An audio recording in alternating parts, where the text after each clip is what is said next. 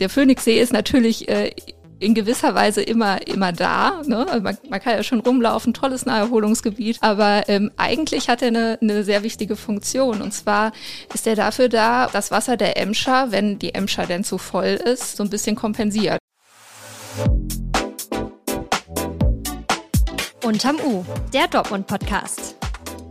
Mit Felix Gut. Hallo zusammen. Ich hoffe, ihr habt die Weihnachtstage und die ungewöhnlich lange Unterm U-Pause gut überstanden.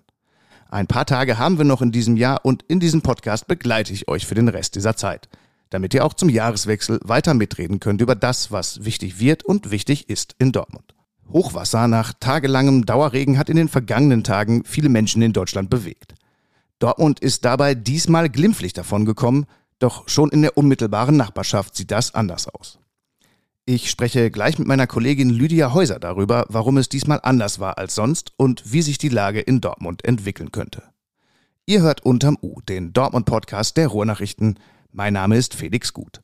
Im Nachrichtenupdate haben wir einen kleinen Weihnachtsstau aufzulösen, deshalb lasst uns jetzt schnell einsteigen. Update. Tragisch. Am zweiten Weihnachtsfeiertag ist ein Mann bei einem Feuer in seiner Wohnung im Stadtteil Ewing gestorben. An der Ewinger Straße war die Feuerwehr am Morgen zu einem Brand gerufen worden.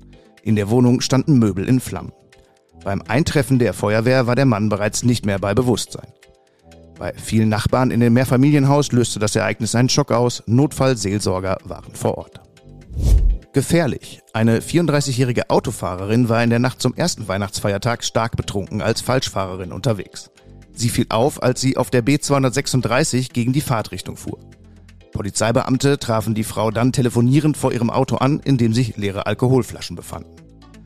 Das Auto wies zudem mögliche Unfallspuren auf. Die Frau war laut Polizei nicht mehr in der Lage, einen Alkoholtest durchzuführen und musste mit auf die Wache.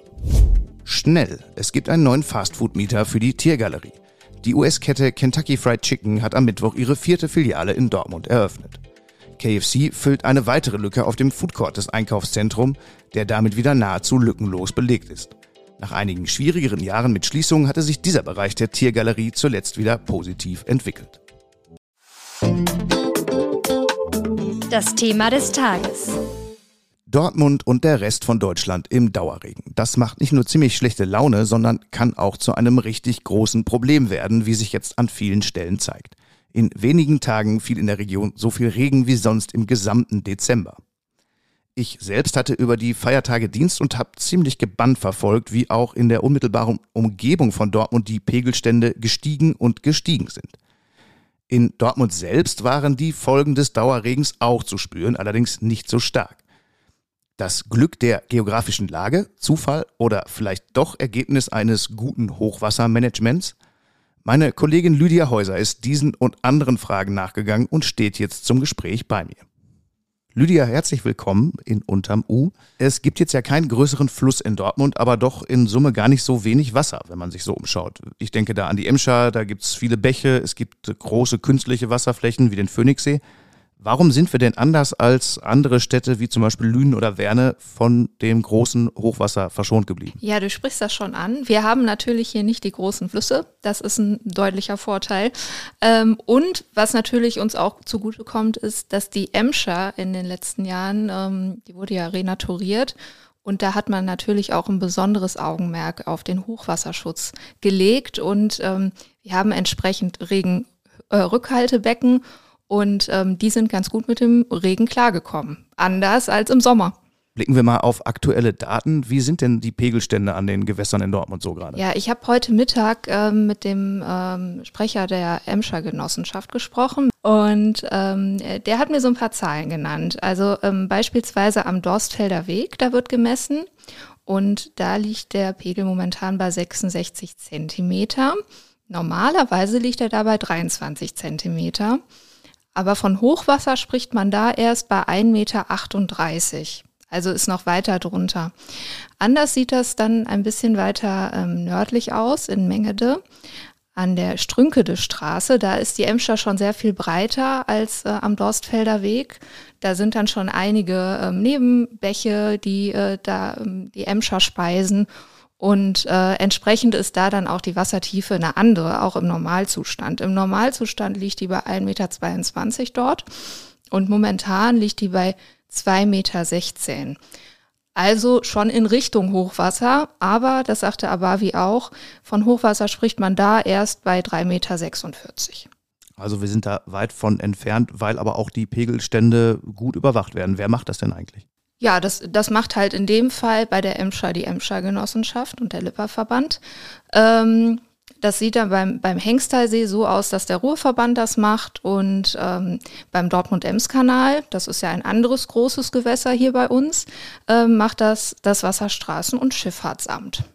Jetzt stelle ich mir mal so ganz laienhaft die Frage, warum laufen denn der Phoenixsee oder der Dortmund-Ems-Kanal oder auch der Hengstalsee nicht über, wenn es so viel regnet wie in den letzten Tagen? Hm.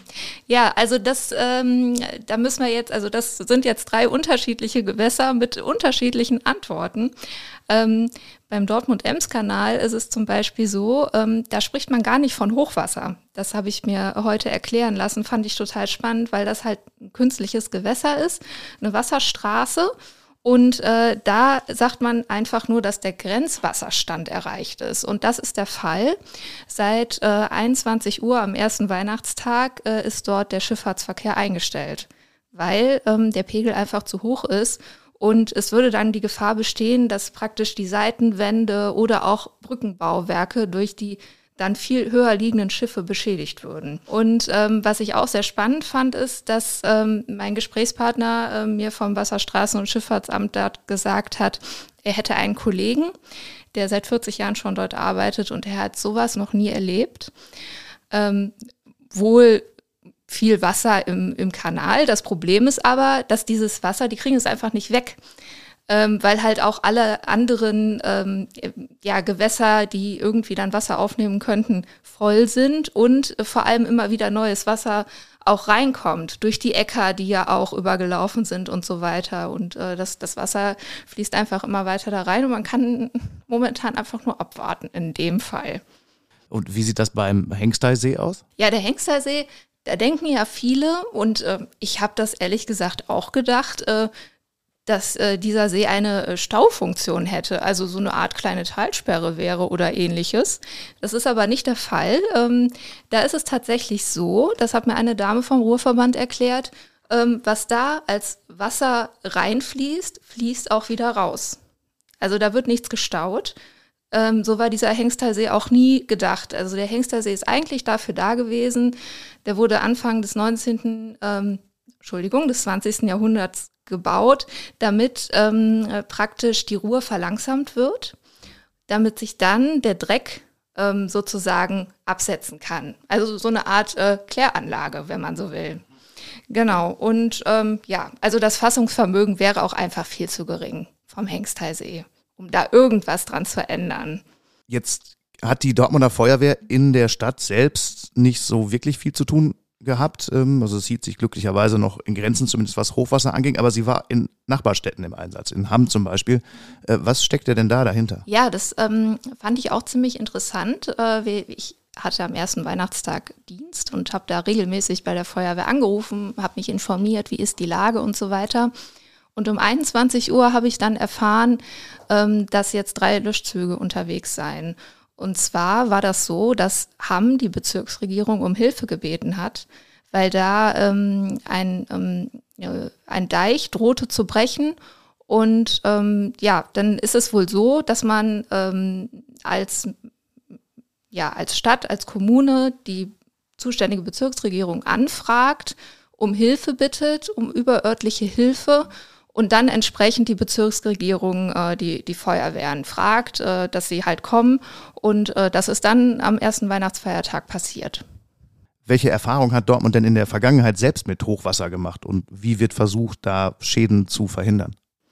Ja, also ich denke mal, das ist sehr vielen noch im Gedächtnis, ähm, der 14. Juli 2021, wo es ja wirklich hier äh, in Dortmund auch äh, dramatische Bilder gab und Zustände. Und ähm, dieser Tag war übrigens auch der einzige bislang, ähm, wo ähm, der Phoenixsee in Betrieb genommen wurde. So, so sagt es Abavi. Ähm, also der Phoenixsee ist natürlich äh, in gewisser Weise immer, immer da. Ne? Also man, man, kann ja schon rumlaufen, tolles Naherholungsgebiet. Aber ähm, eigentlich hat er eine, eine sehr wichtige Funktion. Und zwar ist er dafür da, ähm, dass er sozusagen ähm, ja, der, das, das Wasser der Emscher, wenn die Emscher denn zu voll ist, ähm, ähm, so ein bisschen kompensiert. Ne? Also äh, er ist auch eine Art Regenrückhaltbecken, wenn man so möchte. Und 2021 war ja eben wichtig, damit es nicht in Dortmund dann auch noch zu mehr Überschwemmung kommt. Genau, also da ist er tatsächlich das erste Mal im Einsatz gewesen. Also es gibt dann ähm, im Dortmunder Süden kurz vom Phoenixsee ähm, so, so eine Art Schwelle, so erklärte mir das Abavi.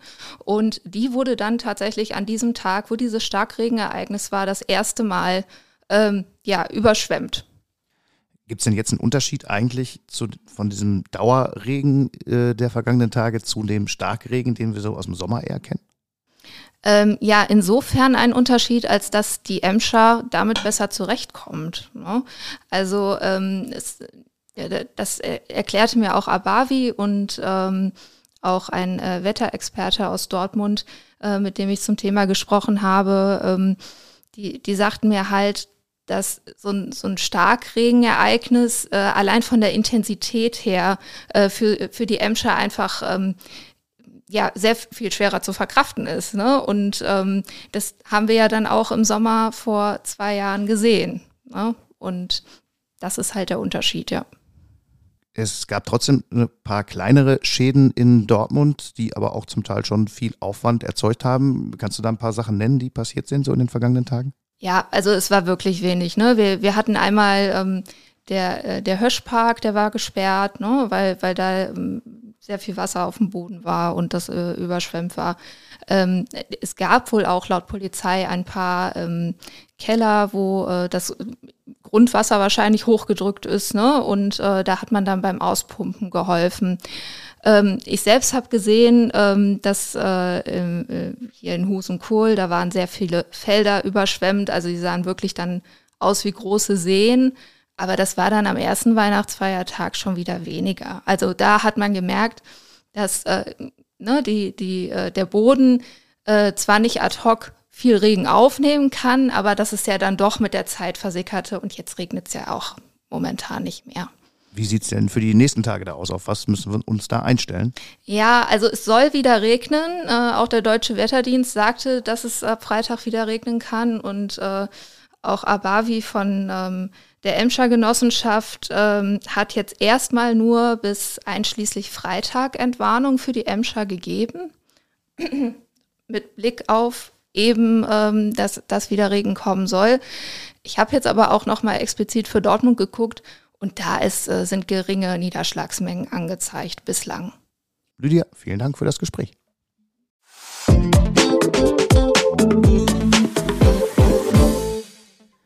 Weihnachten ist rum und ihr könnt den Baum schon jetzt nicht mehr sehen? Oder lasst ihr ihn bis Januar stehen? Fest steht jetzt jedenfalls, wann die EDG die alten Weihnachtsbäume abholt. Am 13. Januar, einem Samstag, werden ab 7.30 Uhr die am Straßenrand abgestellten Bäume eingesammelt. Dort abgelegt werden sollten sie frühestens am Vorabend, damit sie den Verkehr nicht gefährden. Mehr als 130 Mitarbeiter der EDG sowie Menschen aus 25 freiwilligen Initiativen sind dann unterwegs, um die Bäume einzusammeln.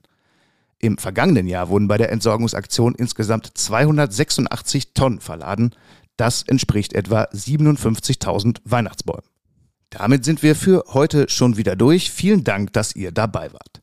In den Show Notes findet ihr wie immer viele Hintergründe zu den Themen der Sendung. Folgt diesem Podcast und aktiviert die Benachrichtigungen, wenn ihr immer von Dienstag bis Samstag direkt morgens über die aktuelle Folge informiert werden wollt. Ich freue mich, wenn wir uns morgen wieder hören. Habt einen angenehmen Tag. Alles Gute.